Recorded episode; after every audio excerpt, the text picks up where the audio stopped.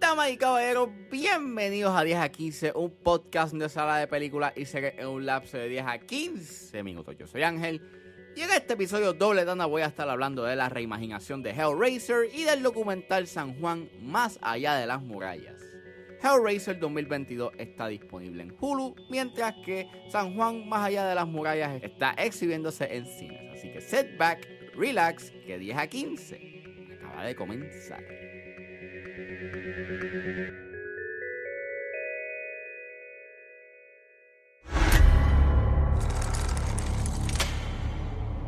Beautiful, isn't it?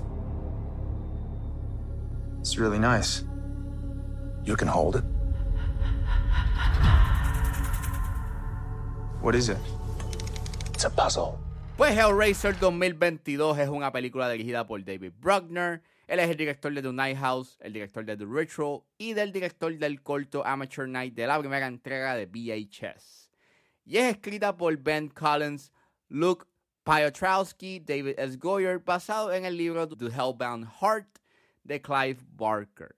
El elenco lo compone Odessa Asayan, Jamie Clayton, Adam Faison, Drew Starkey, Brandon Flynn, Ivy Hines, Goran Bisnish y Hayam Abbas. Y es una reimaginación del clásico de horror dirigido por Clive Barker, donde una joven luchando por salir de su adicción llega a tener en su posesión un rompecabezas antiguo sin saber su propósito que es traer a los Cenobites. Disclaimer, esta película tiene temas de drogadicción y tiene un contenido violento, así que sugiero discreción. Pues nada, estaba muy pompeado con esta versión de Hellraiser, se veía bastante interesante. Si escucharon mi episodio de Agua por 3, a mí me encantó mucho este, la versión original de Hellraiser. Pienso que es una película bastante que está bien hecha, que tiene algo que decir y que su highlight es el maquillaje y el diseño de producción. Así que yo dije, está bastante fácil adaptar Hellraiser. Solamente tienes que tener un buen diseño de producción, buen maquillaje, una buena historia con unos personajes moralmente cuestionables y es un palo.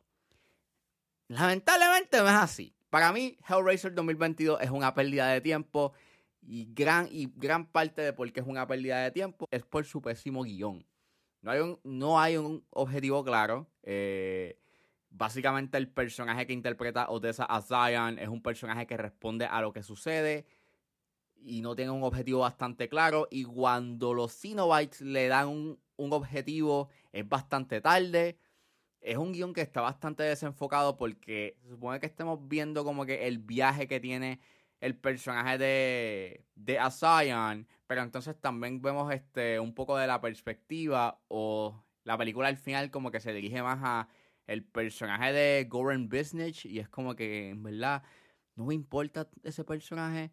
En verdad no te importa ninguno de los personajes y aunque sí tienen como que un poco del blueprint de Hellraiser la original, que son estos personajes bastante cuestionables a nivel moral, no hay un cierto cuestionamiento hacia la moral de ellos ni una cierta lucha sobre dicha moral. Y, mano, es una película que es bastante boring, no es, no es nada de interesante. Y aunque sí tienes una actuación muy buena de Jamie Clayton, ella está dando el 100% en esta película, lamentablemente la narrativa no es nada buena y se enfocan más en el cubo en el rompecabezas y en, y en los Cenobites que en los mismos personajes y en la lucha que ellos tienen. Otra cosa que no me sorprende, que me decepcionó bastante es, sus visuales no sorprenden y aunque sí juegan un poco con el set design porque los muros se mueven y cambian como que de set, eh, fuera de eso la fotografía pues es bastante estándar. El maquillaje lo encontré muy limpio, a nivel estético se ve muy limpio. Eh, y, se, y se ve más como un maquillaje, no se siente como... No da el mismo efecto que, tiene el, que, que tuvo el maquillaje en la versión original. No es para nada de nasty, es bastante, vuelvo, limpio. La música no sorprende. Tratan de hacerle tributo como que al soundtrack de Christopher Young, pero no. El uso del CGI lo encontré como que bastante cuestionable. Más cuando la película original tenía efectos prácticos y se veía muy bien. Y pienso que dura más de lo necesario. Las dos horas que dura esta película se sienten en, en parte y cuando la película se detiene y nada pasa, dan ganas de darle fast forward. Es una pena, ¿verdad? Es triste, por, es triste de que esta reimaginación de Hellraiser no haya sido buena, haya sido una pérdida de potencial porque en verdad estaba ahí. Tenían las piezas para hacer que esto funcionase. Solamente que este guion en realidad necesitaba que lo reescribiesen y darle un mayor objetivo al personaje principal. El personaje principal no tiene una lucha, es básicamente un personaje que responde a las cosas que suceden fuera de su alcance o fuera de su control. Y yeah, Hellraiser 2022 es una pérdida de tiempo.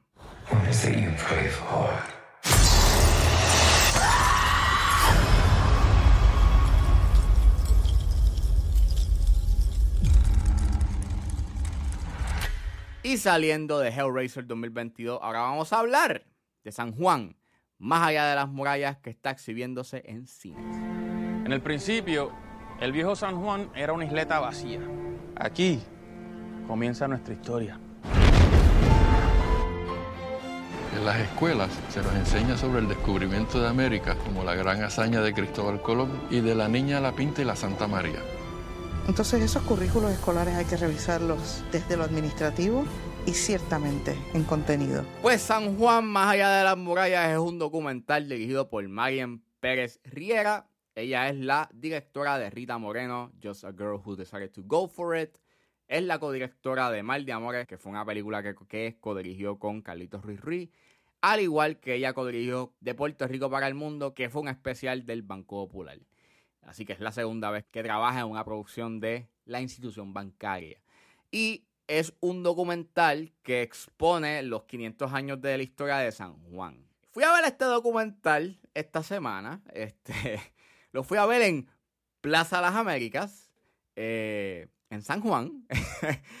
ah, y cuando salí de ver el documental, puedo decir de que aprecio eh, su aspecto técnico y lo que trae a la mesa. O sea, básicamente está trayendo una información que no se da en la escuela y eso está súper nice. O sea, hay una información y te está expandiendo el conocimiento de lo que pasó a través de historia en San Juan y un poco en Puerto Rico. Me encanta mucho cómo te lo cuenta. Hay unos aspectos de producción que están bien, bien hechos. La fotografía es de Chago Benet y se ve espectacular. Este, y hay un uso del CGI que está bien hecho que, que pompea, you know, ver cómo se utiliza, you know, CGI en, estas producciones. O sea, pocas veces tú ves este, you know, eh, efectos visuales en películas puertorriqueñas y, y ver el calibre del CGI y de los efectos visuales que se dan en este documental, pues impresionan. Me encantó mucho la narración de Ismael Cruz Córdoba, es fantástica, le trae un cierto tipo de dinamismo al documental. Sin embargo, eh, eh, en el aspecto técnico sí tengo como que un issue en que a veces hay una escena en la que cambian a 2.35 a widescreen y en verdad no entiendo por qué, hicieron, e, por qué cambiaron a ese aspect ratio cuando generalmente la película está corriendo en 16x9, a veces tienes como que tus cambios a, 4x3 para emular, you know, el feeling o el estilo, you know, de, de fotografía de la época, pero fuera de eso no entiendo por qué hay una escena en la que está like en widescreen. Esto más bien como con Netpick, pero me estuvo bien extraño que hubo una escena en la que estaba en widescreen y me imagino que es como para darle el feeling cinemático a la escena, pero no era necesario porque la mayoría de las escenas que estaban corriendo, you know, que estaban dramatizando, estaban en 16 x 9, pero eso soy yo. A pesar de que es un documental que sí, en cierta forma, es bastante esencial y que merece ser visto, pienso, o por lo menos en mi perspectiva, pienso que hay información que se omite o que se queda en un nivel bastante neutro. Cuando el documental empieza a hablar del siglo XX eh, y lo que sucedió en San Juan, omiten un tanto el fanguito. Y obviamente cuando están hablando de la, de la relación entre Estados Unidos, pues es bastante neutro. Básicamente tú puedes ver como que un cierto tipo de inclinación pro estadista y no puedes como que yo no pude ignorar ese detalle y más cuando eh, es bastante obvio de que pues este el Banco Popular pues tiene unas inclinaciones pro estadistas y yeah Es bastante difícil tú poder ignorar ese detalle. Y más cuando empiezan a hablar de cuando trajeron nieve en Puerto Rico. Este. Hay una línea que se tira en este documental que en verdad fue un trago amargo, en cierta forma. Y mientras más pienso en ella, este más no me puedo quitar de la mente la resonancia que tiene. Y es que hay un historiador que dice de que lo que pasa en San Juan tiene pues sus repercusiones en la isla. Y sí, tiene repercusiones en la isla. Y eso sí, lo puedes ver en estas últimas tres semanas después del impacto del huracán Fiona. Como hasta el sol de hoy todavía hay comunidades del centro, del oeste y del sur de la isla que todavía no tienen luz ni agua las necesidades básicas, cómo hay comunidades y gente que se está muriendo por la incompetencia de un gobierno, porque claro, hay que darle prioridad al área metro en vez de enviar las ayudas directamente a las áreas afectadas por el huracán Fiona.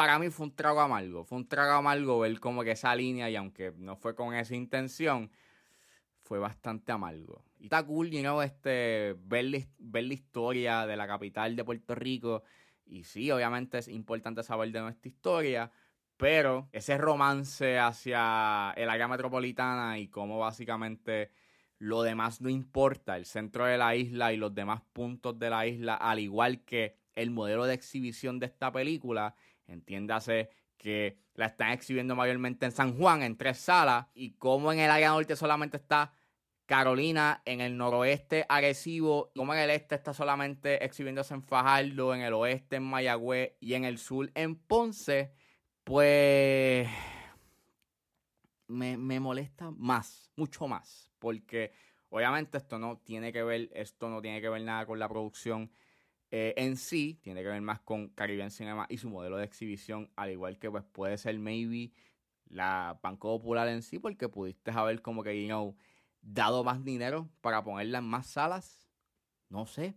Porque si esto vuelvo, si es un documental importante que todo el mundo debería de ver, pues creo que debe de ser mucho más accesible. Y claro, sí, leí en un artículo del vocero de que la van a dar este mes en Telemundo. No he visto nada en las redes de cuándo lo van a poner. Pero anyways, la cosa es esa. La cosa es que, pues, San Juan Magia de las Murallas sí tiene algo bastante interesante que decir.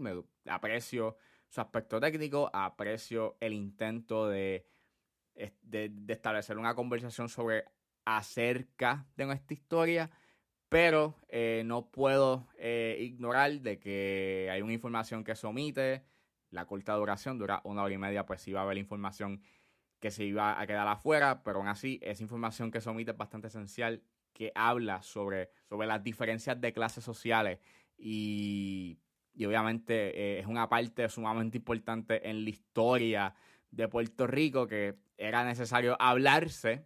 Pero nada, vamos a hablar de cuando trajeron nieve en Puerto Rico y hicieron eh, muñecos de nieve.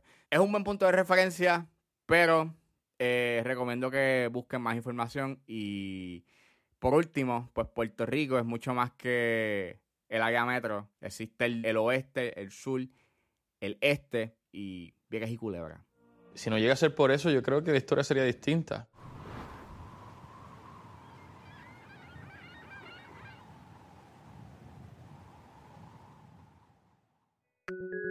Bueno, eso fue todo en este episodio de 10 a 15. Espero que les haya gustado. Suscríbanse a mis redes sociales. Estoy en Facebook, Twitter e Instagram con Recuerden buscarme en su proveedor podcast favorito como 10 a 15 con Ángel Serrano.